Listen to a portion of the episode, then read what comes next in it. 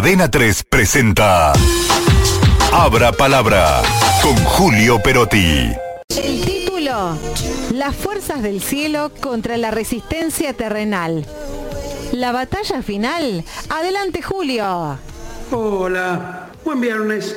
El rayo de regulador de Javier Milei quiere borrar, según sus propias palabras, más de 100 años de regulaciones estatistas en la Argentina, ¿no? Pero en su camino tiene que atravesar a fuerzas que lo van a resistir para tratar de, convertirlo en inocuo, ¿no? Hay que pensar toda esta situación en dos planos. Primero el formal.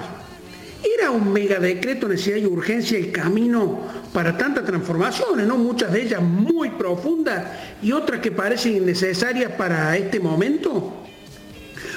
Cuestionado siempre, los DNU, los decretos de necesidad y urgencia, no son autónomos, sino que deben pasar por el Congreso, donde vive la casta, la que mi ley justamente pretende combatir. Y esta casta se va a agarrar de todo cuanto pueda para frenarlo. Pues bien, ¿qué va a pasar en las dos cámaras donde mi ley no tiene número y hay sectores que, aunque compartan necesidad de cambio, están cuestionando la formalidad?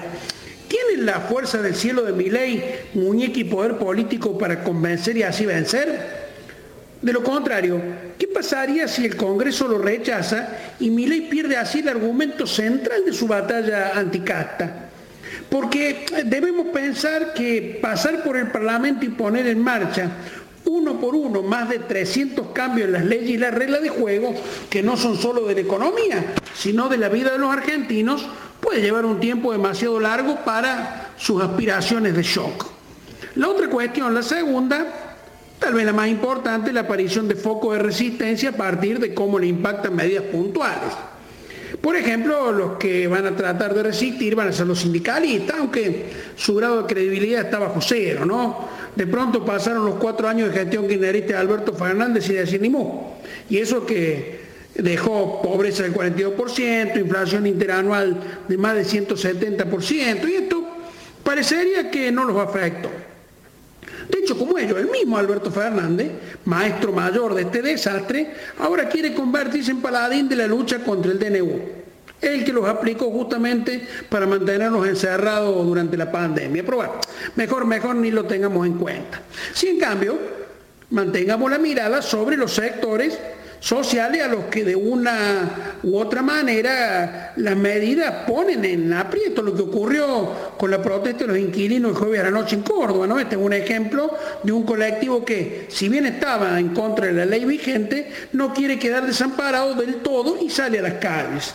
La verdad es que a dos semanas de gestión y a poco día de lanzar su medida más poderosa, mi ley no parece estar dispuesto a ceder en lo que plantea casi en términos épicos, ¿no?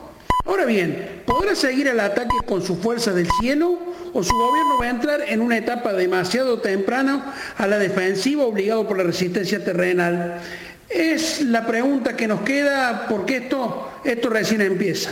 Les deseo feliz Navidad para todos. Les dejo un fuerte abrazo hasta la semana. 3 presentó Abra Palabra con Julio Perotti.